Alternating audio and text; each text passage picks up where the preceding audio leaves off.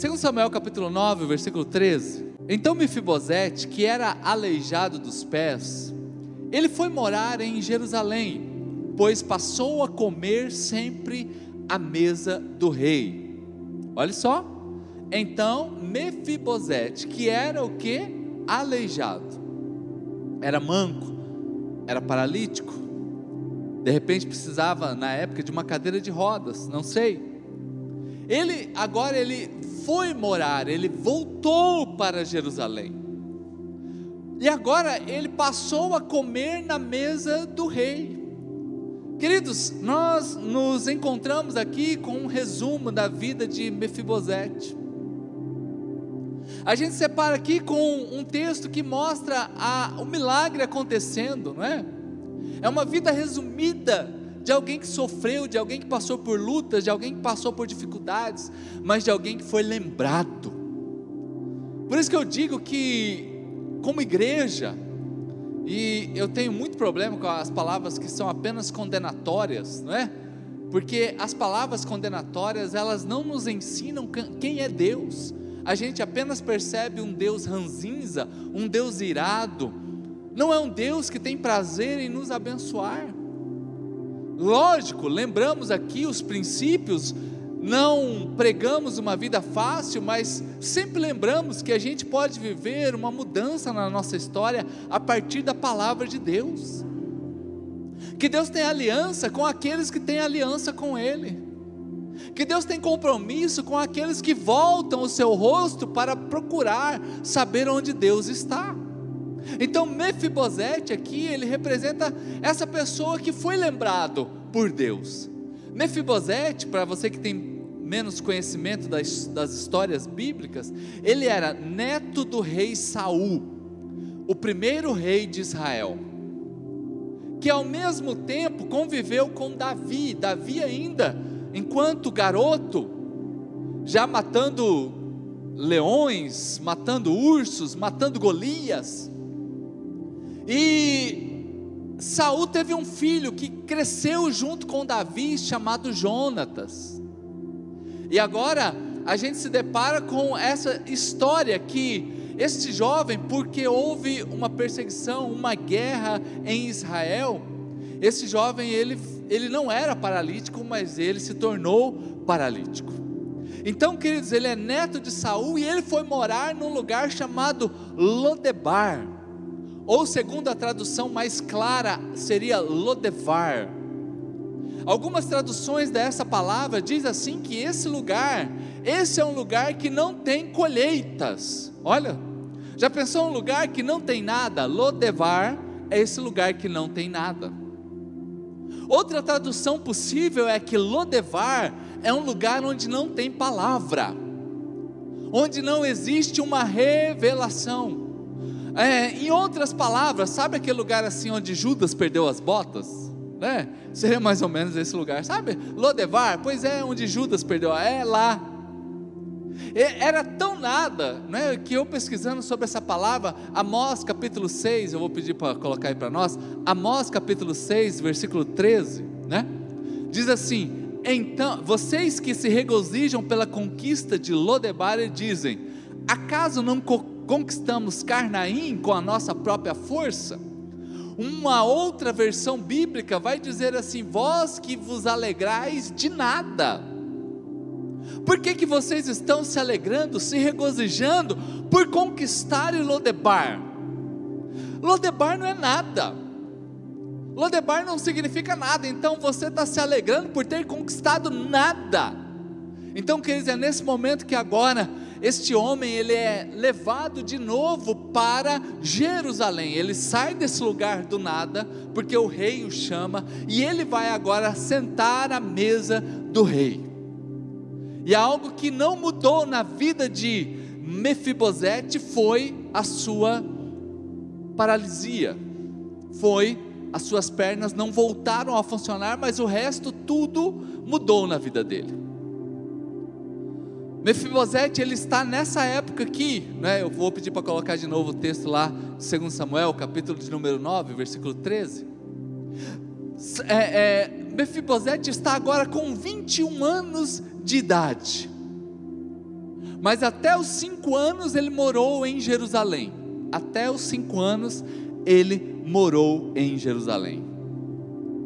Com 21, então, ele passa dos, dos 5 aos, aos 21, que dá 16 anos longe da cidade que ele morou. Deixa eu falar uma coisa para você, querido. Sabe por que, que a gente tem saudade do céu? Eu não sei você, mas muitos de nós, eu já conversei com muitas pessoas, eu não sei, pastor, eu tenho um vazio dentro de mim, esse vazio cabe certinho Deus. Essa é a saudade de Deus, porque nós viemos de Deus e por isso nós vamos retornar para Deus. Aqui Mefibosete representa essa pessoa que cresce na presença de Deus, mas por conta das circunstâncias se afasta da presença de Deus, mas um dia ele volta para a presença de Deus. E no dia que o seu avô e o seu pai morreram, tudo no mesmo dia, no campo de batalha, a Bíblia fala o que aconteceu com Mefibosete. Aí é o livro de 2 Samuel, capítulo 4, versículo 4, é um resuminho do que aconteceu com Mefibosete. Está ali Jonatas, filho de Saul, tinha um filho aleijado dos pés. Ponto. Aqui é um informe, ó, Jonatas tinha um filho. Quem era ele? Era um aleijado dos pés. Aí vai contar a história de como que aconteceu. Ele tinha cinco anos de idade quando chegou a notícia em Jezreel de que Saul, seu avô, e Jonatas, seu pai, haviam morrido. A sua babá, a sua ama, o apanhou e foi fugir com ele. Mas na pressa, ela o deixou cair. E ele agora ficou manco. E seu nome era Mefibosete. Uh, um dia Mefibosete foi perfeito. Um dia ele foi perfeito. Inclusive, se não fosse é, todas as dificuldades de Saul no seu reinado, possivelmente Saul morreria, Jonatas assumiria o reinado e Mefibosete seria um dos reis de Israel possivelmente. Ou seja, eu quero lembrar você que Mefibosete saiu do palácio para um lugar simples. Mefibosete saiu de Jerusalém para o lugar do nada. A vida de Mefibosete mudou apenas com uma queda. Mudou da noite para o dia. 16 anos no lugar do nada. Mas o rei Davi, o rei Davi lembra de Jonatas Davi estava já reinando, governando, vencendo as suas batalhas, e um dia ele lembra de Jonatas, seu amigo, e ele pergunta assim: será que existe alguém? Será que tem alguém ainda? Porque eu fiz uma aliança com Jonatas. E o servo de Davi, chamado Ziba, diz assim: tem sim, existe um chamado Mefibosete. Queridos, como manco, aleijado ou paralítico, Mefibosete ele era não poderia entrar no templo, não poderia entrar no palácio. E é por isso que eu quero dizer para você nessa noite que existe uma restituição linda de Deus na vida desse homem, assim como na minha vida e na sua vida, existem muitos milagres do eterno Deus sobre nós, muitas restituição, restituições, muitos renovos de Deus para você e para mim. E se você recebe isso, aplauda Jesus bem alto.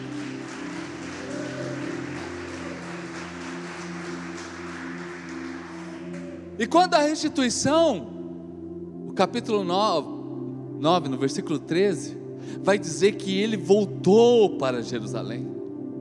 Ele voltou para a sua casa, sabe por quê? Porque ele só foi lembrado. Ele só foi lembrado. Busca esse homem, porque eu tenho uma promessa com ele. Tem alguém que tem uma promessa de Deus aqui? Eita. Então, pode levantar a mão. Quem tem uma promessa de Deus aí? Pode levantar a mão bem alto, querido. Ó, se você não tem uma promessa, por exemplo, uma promessa novinha para você: eu e a minha casa serviremos ao Senhor. Uma promessa. Olha uma outra promessa: eu sou Deus que te sara. Jesus, outra promessa aqui: Jesus, sendo rico, se fez pobre, para que por meio da sua pobreza você, você se tornasse rico. Aleluia, gente. Vamos aplaudir a Ele, porque Ele é maravilhoso mesmo. E olha, queridos, eu só, só, ó, em dois minutos aqui eu falei três promessas, mas se você ler a Bíblia, você vai encontrar cada coisa linda de Deus para você. Cada coisa linda de Deus. Mas eu quero citar aqui uma frase, né, que foi citado pela, por Martin Luther King, por exemplo, ele falou esta frase.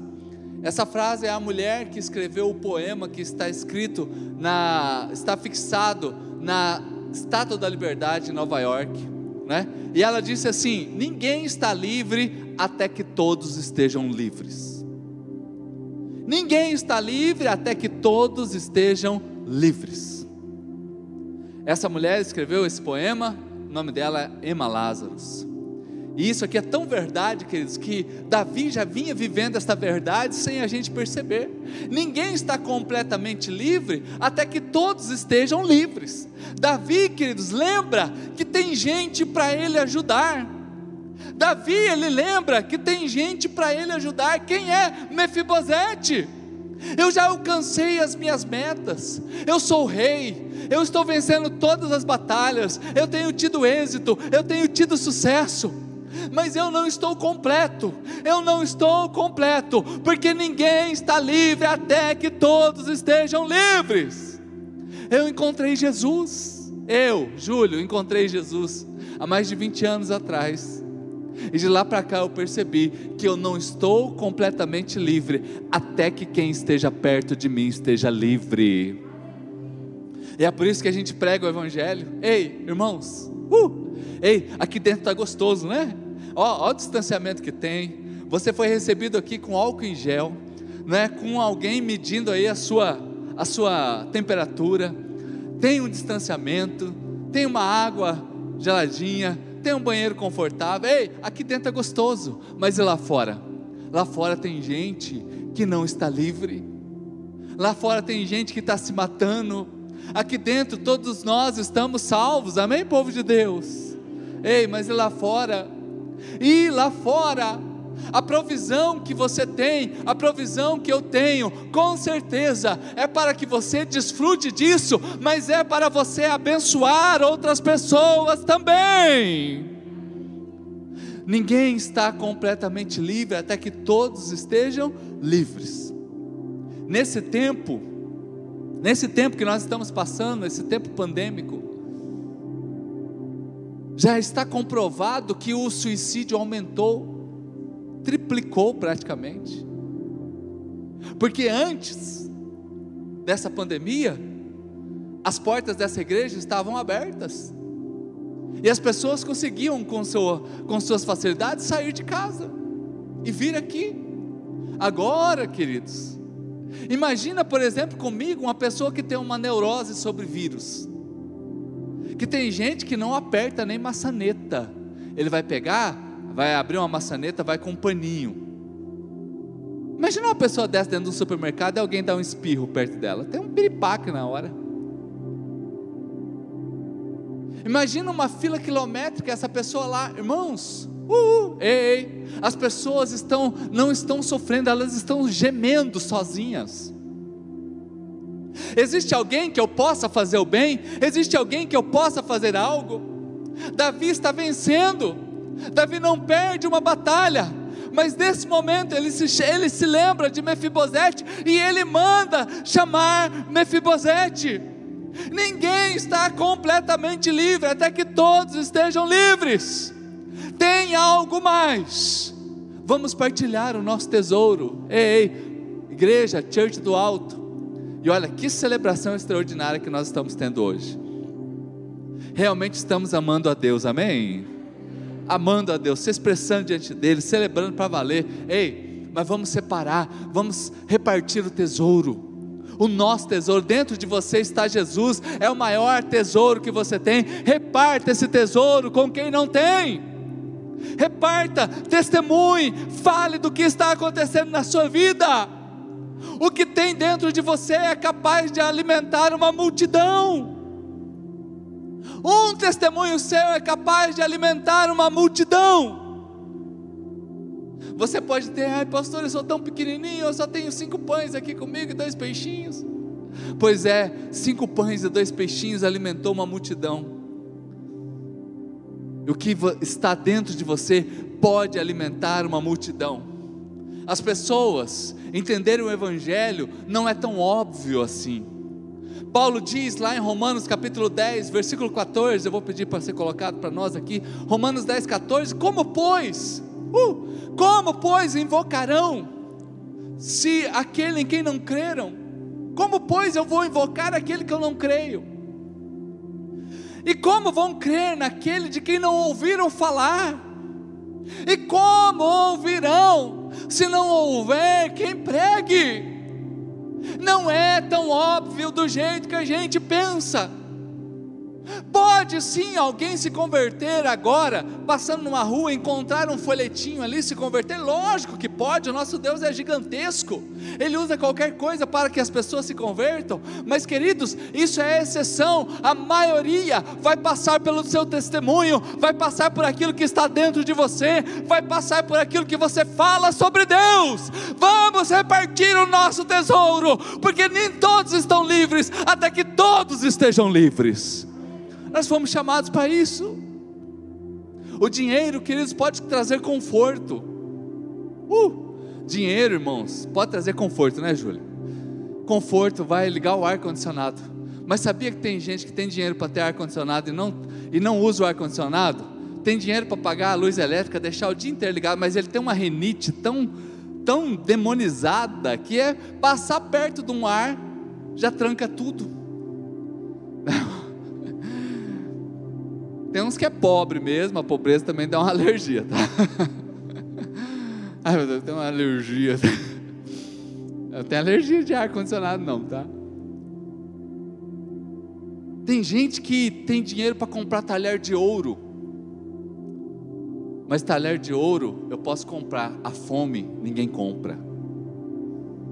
Olha, uma coisa que crente não tem problema é com fome.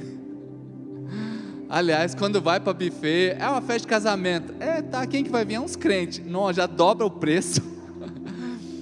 Esse povo não bebe, mas o que come não está escrito no gibi, hein? Gente, dinheiro compra uma cama king size da top, sabe? Aquela ninja assim, que faz massagem, que balança e tá, e que vira. Mas sabe o que, que o dinheiro não compra? O sono. O sono. Olha, queridos, então as pessoas estão agonizando e dentro de você tem a resposta. Dentro de você tem a resposta. Mas eu quero trazer um entendimento aqui para nós aqui, daqui a pouco orarmos.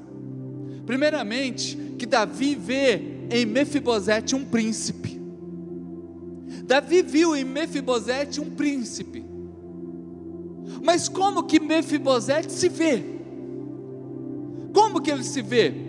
Segundo Samuel capítulo 9, versículo 8. Olha como que ele se vê. Davi está olhando para ele, está vendo um príncipe, alguém de uma posição elevada, mas olha como que se ele vê. Mefibosete, quando chega no palácio, ele se prostrou diante de Davi. E ele perguntou a Davi: "Quem é o teu servo? Quem é o teu servo para que te preocupes como se esse servo é como um cão morto?" Ei, olha como que ele está se vendo. Quem eu sou? Sou um cão morto. O que é um cão morto? É uma carniça, é uma catinga. Embrulha o estômago de chegar perto, dá nojo. É isso que Mefibosete pensa sobre ele. Davi está olhando para ele, está vendo um príncipe para ser restituído à sua posição, e ele está se achando imprestável, assim ele se vê. Mas eu faço essa pergunta para nós que estamos aqui: como que você está se vendo hoje? Como que você está se vendo hoje? Talvez você tenha, não tenha achado sentido para a sua vida. Aquilo que muitas vezes a gente pensa que pode nos destruir, está relacionado ao que os outros pensam de nós. Ei, igreja, church do alto, vamos crescer um pouco. E vamos se preocupar menos com a opinião alheia. Uh, povo de Deus. Ei, não fica dependendo de elogio. Ai, será que não gostaram da minha comida? Ai, meu Deus.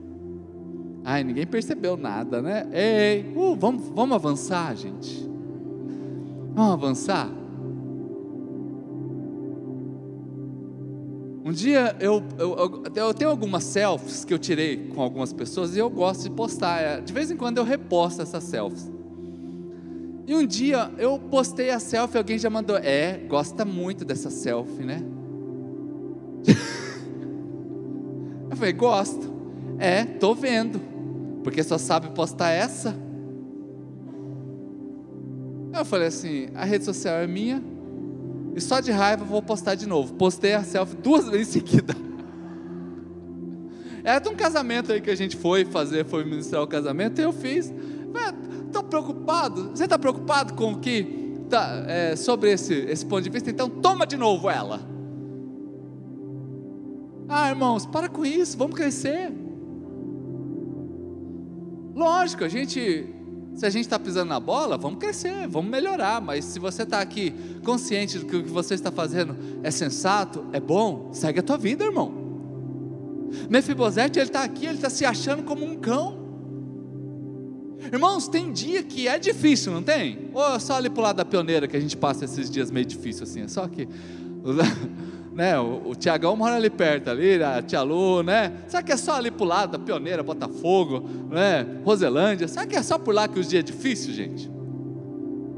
Não, queridos, tem dia que é difícil, mas se você estiver bem, ó, você passa por cima do dia difícil como se nada tivesse acontecendo. Agora, se o dia está difícil e você está derrubado, sabe o que, que vira? Depressão, angústia, ninguém me ama, ninguém gosta de mim, ai, e agora? Eu vou morrer, oh meu Deus, será que o Senhor me ama? Mefibosete, irmãos, ele está aqui, Davi está vendo nele um promissor, um filho promissor, mas eu quero lembrar você hoje que você está neste culto e você é um filho de Deus. Ah, você não entendeu, irmãos? Você é um filho de Deus. Você é filho de Deus. Aplauda Jesus bem alto. Uh! Ei, ó, para você nessa mesa agora não vai faltar mais nada. Ei, Mefibosete, você veio para a mesa que não tem falta de nada. Você é filho. Você veio para Jerusalém de novo. Você agora vai se assentar na mesa do rei. Ainda vai continuar tendo um problema nas pernas, mas agora você está de novo na sua casa. Então hoje, saia daqui, você tem essa consciência que você é filho de Deus, que você é um servo de Deus. Não deixe o diabo falar o contrário, não. Agora, outra coisa para a gente lembrar aqui é que Deus vê em você a promessa. Uh, aleluia. Dá, dá um som do cotovelo aí em quem está pertinho de você, né? E se não está pertinho, fala assim: ó, é com você, a promessa. Ei, Davi tinha uma promessa para Jonatas. Davi, o Senhor tem promessas para nós. Uma das promessas que Deus me fez aqui há um ano foi assim: ei, desta igreja eu cuido, eu vou cuidar, eu vou cuidar do meu povo, eu estou cuidando de você, e de lá para cá eu estou agarrado nessa promessa, povo de Deus. Deus tem uma promessa, em Jesus nós temos a nossa salvação, e eu preciso então começar a contar a história do jeito certo. Olha só a história. Então Mefibosete foi morar em Jerusalém. Olha a história do jeito certo. Agora ele passou a comer sempre à mesa do rei. Uh, gente, glória a Deus. E aí tem um finalzinho ali que é um finalzinho. E ele era aleijado dos pés. Mas se a gente não tem a promessa, sabe como é que a gente começa a contar essa história? Eu sou um aleijado. Eu vim agora para Jerusalém. Ai, quem disse que eu queria vir para Jerusalém? Agora me botaram na, na, mesa do rei. Você vê, eu sou aleijado. Eu queria até correr da mesa do rei. Mas como que aleijado corre da mesa do rei? Queridos, alguns de nós só contam a história do lado E valoriza tanto o lado ruim do negócio que parece que Deus não fez nada. Ó, fala para a pessoa que está, fala, conta a história certa, viu? Pelo amor de Deus. Fala aprende a contar a sua história. Aprende a contar a sua história. Tem a história do pantaneiro sofrido. Minha mãe é alagoana, né, gente? Eu lembro que enquanto pequeno, todo pai é assim, né? Começa aquela saga do sofrimento. É, filho, porque você tem iogurte todo dia. Não vai se identificando aqui. O pai, e o pai. O pai comprava aquela bandejinha. Era uma vez por mês. Lembra? É a história do sofrimento. Você tem lápis, mas e o pai? O pai tinha cotoco. E parece que escrevia até aí o, o, fiapo do lápis, assim, sabe, gente? A gente, vai, a gente chora com a história do pai. É, o pai tomava taí. Quem lembra do taí aqui? Ó, aqui tem uma meia dúzia de velho aqui. Você toma coca. É, meu filho. O pai usava roupa do seu irmão, que veio do seu irmão. Você, o pai vai lá no shopping e compra dois, três calçados. Olha que vida boa que você tem. Aí vem aquele ônibus. É, filho, eu andava muito nisso aí. Olha a vida boa que você tem. Nunca andou de ônibus esse guri. Não pega nem verme. Porque antigamente, os, lembra que os guri eram tudo catarrento, gente? Sumiram os guri catarrento. Aquelas barrigas d'água, lembra assim? Com o umbigo saltado para fora ainda. Era feio demais. Né? Piolho. Você já viu? Gente, acabou os piolhos. Na minha época, minha mãe matava piolho era no tapa. Precisava de pente fino, não, filho. Era um tapão assim, fazia crack. Passava neucídio. ah, irmãos, essa é, é a saga do sofrimento. Aí o filho olha para nós, é, pai sofreu, hein? Pai sofreu. Ok, vamos contar a história diferente. Agora o pai está bem. Vamos fazer um churrasco hoje aqui. Mais um dia, um dia. O pai, o pai andou meio devagar mesmo. Mas que ele tem que ser. A gente precisa contar a história, ver a promessa primeiro. Aqui está a história do jeito certo.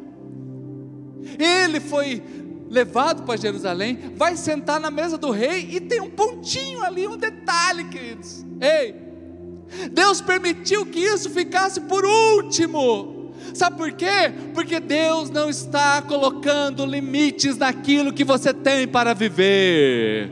Pode aplaudir Jesus bem alto, gente. Ai, porque a gente tem essa mania de, ai, diante de um grande sonho, ai, não tem dinheiro. Ai, não tem dinheiro.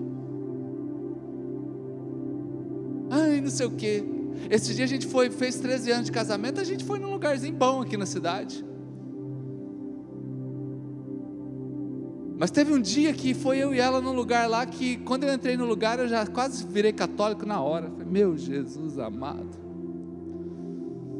E o garçom parecia que sabe ter um detectômetro de pobre na hora, assim. Que ele parou na minha frente e ficou olhando assim. Eu não sabia o que fazer, eu perdi o rebolado, como diz. E tinha lá um, um, uma aprovação de vinho lá e. E eu falei, ah, se o senhor quer provar isso aqui, eu não sou muito de vinho. Não, foi traz aí, irmão, traz aí, vamos experimentar esse troço. E essa aqui me emenda na hora assim, nossa, hoje eu estou com uma fome. a hora que eu olhei os preços assim, gente, eu perdi a fome na hora. Eu falei, come só você.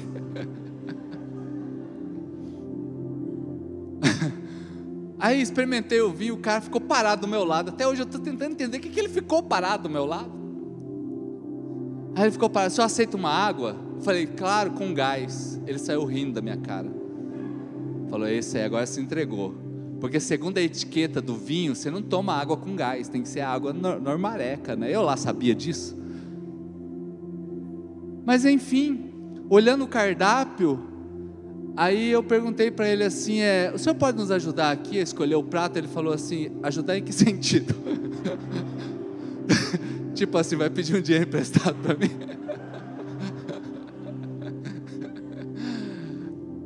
Quase que ele falou assim: não, aqui a gente não faz financiamento nem leasing. Pode ir embora, financiamento é ali na frente. Aí, irmãos, ei, diante de um sonho grande, não vai colocando a primeira palavra, ai, não tem dinheiro, não tem saúde, não tenho tempo, ai, enfim, ah, irmãos, ei, uh, ei, vamos crescer. Ele foi para Jerusalém, ele foi sentar à mesa do rei, ele viu agora a história do jeito certo. Tem gente que é expert em contar sua história e contar só deficiências. Não viva na porta do fracasso, viva na porta do êxito que Deus tem para você. Não é porque você é bom, é porque Deus é bom na sua vida. Aleluia! O diabo sempre vai querer nos definir pelas nossas limitações, pelos nossos pecados. Mas o diabo, o, o mundo espiritual, ele vê que você é um filho amado de Deus. Ah, você não entendeu? Ó, oh, me ajuda, gente. Você é um filho amado de Deus. Aleluia! Pode aplaudir a Jesus, querido. Uh! não é porque eu não me sinto digno, é simplesmente você é filho de Deus, é o que Ele fez por mim, é o que o Senhor fez por mim. A cultura dos reis, e eu já vou encerrar com isso aqui. A cultura dos reis, de repente você vai assistir um filme assim, tipo Rei Arthur, Game of Thrones, esses filmes assim que fala de rei. De repente o rei está andando com a sua carruagem, né? Cheio de soldados, um do lado do outro. Ele para e ele vê um dos seus súditos, um dos cidadãos daquela terra. Ele para e fala: Ei, você! Na hora aquele bando de soldados vai lá e busca. Vem aqui, diante do rei. Aí o rei faz uma pergunta assim: O que que você quer? E naquele dia o rei muda a sorte daquela pessoa. Eu quero uma terra para me plantar. Eu quero que os meus inimigos saiam de lá de onde eu estou. Eu preciso que alguém seja liberto. Eu preciso de uma casa. E na hora o rei fala assim: pode fazer o que, ela, o que ele quer. Um dia, o rei chamou Esther e disse para ela assim: pode pedir o que você quiser, que eu vou te dar hoje. Essa é a cultura dos reis. Esse rei que é o rei Davi, mudou a vida de Mefibosete com uma conversa. Mas ele não podia mudar as pernas de Mefibosete. Mas hoje você está diante do Rei dos Reis e o Senhor dos Senhores. Hoje você está diante do Rei dos Reis e do Senhor dos Senhores. E um dia Jesus está andando pelas ruas e um cego chamado Bar Timeu. Bar significa filho. Filho de quem? Timeu. Quem é Timeu? Um alto general do exército romano. E o cego Bartimeu, sabendo o código do reino, ele começa a gritar: Jesus, filho do rei Davi, tenha misericórdia de mim. E as pessoas estão ali, ei, fica quieto, cego. Olha o ceguinho ali. Porque tem um bullying até. Até hoje tem, né, Jéssica? Sobre pessoas que têm suas deficiências. Ah, fica quieto, rapaz, para de incomodar o mestre. E ele começou a gritar mais alto: o código do reino. Jesus, filho de Davi, tem misericórdia de mim. E chegou nos ouvidos do rei. Ele parou tudo quem está me chamando? O cego. Olha, igual o rei ele fez. Vem cá. As pessoas levam o, rei, o, o cego Bartimeu até onde está Jesus. E olha a pergunta que o rei faz: O que você quer que eu te faça. E o súdito diz: Eu quero ver. Sabe o que, que o rei diz? Seja feito conforme você pediu. Aleluia! Uh! Ei! Tem um código. O código é Jesus, filho do rei Davi. Ah, você sabe que eu sou rei? Então você sabe que eu posso mudar a sua vida. Você me chamou de rei? Então pode pedir que eu vou te atender agora. Ei, povo de Deus que está aqui. A história de Mefibosete é a restauração, é a restituição, é o renovo na vida dele. Não é porque ele merecia, porque as imperfeições dele não podem anular a filiação de filho de Deus. A imperfeição dele não pode anular que ele é um favorecido por Deus. Para Davi, ele poderia sentar na mesa de Davi. Para nós que estamos aqui hoje, nós somos filhos de Deus, porque Jesus morreu na cruz do Calvário por nós. E agora, querido, ele vai para essa mesa. Esta mesa, ela iguala, porque ele agora está sentado à mesa. Ei, ei.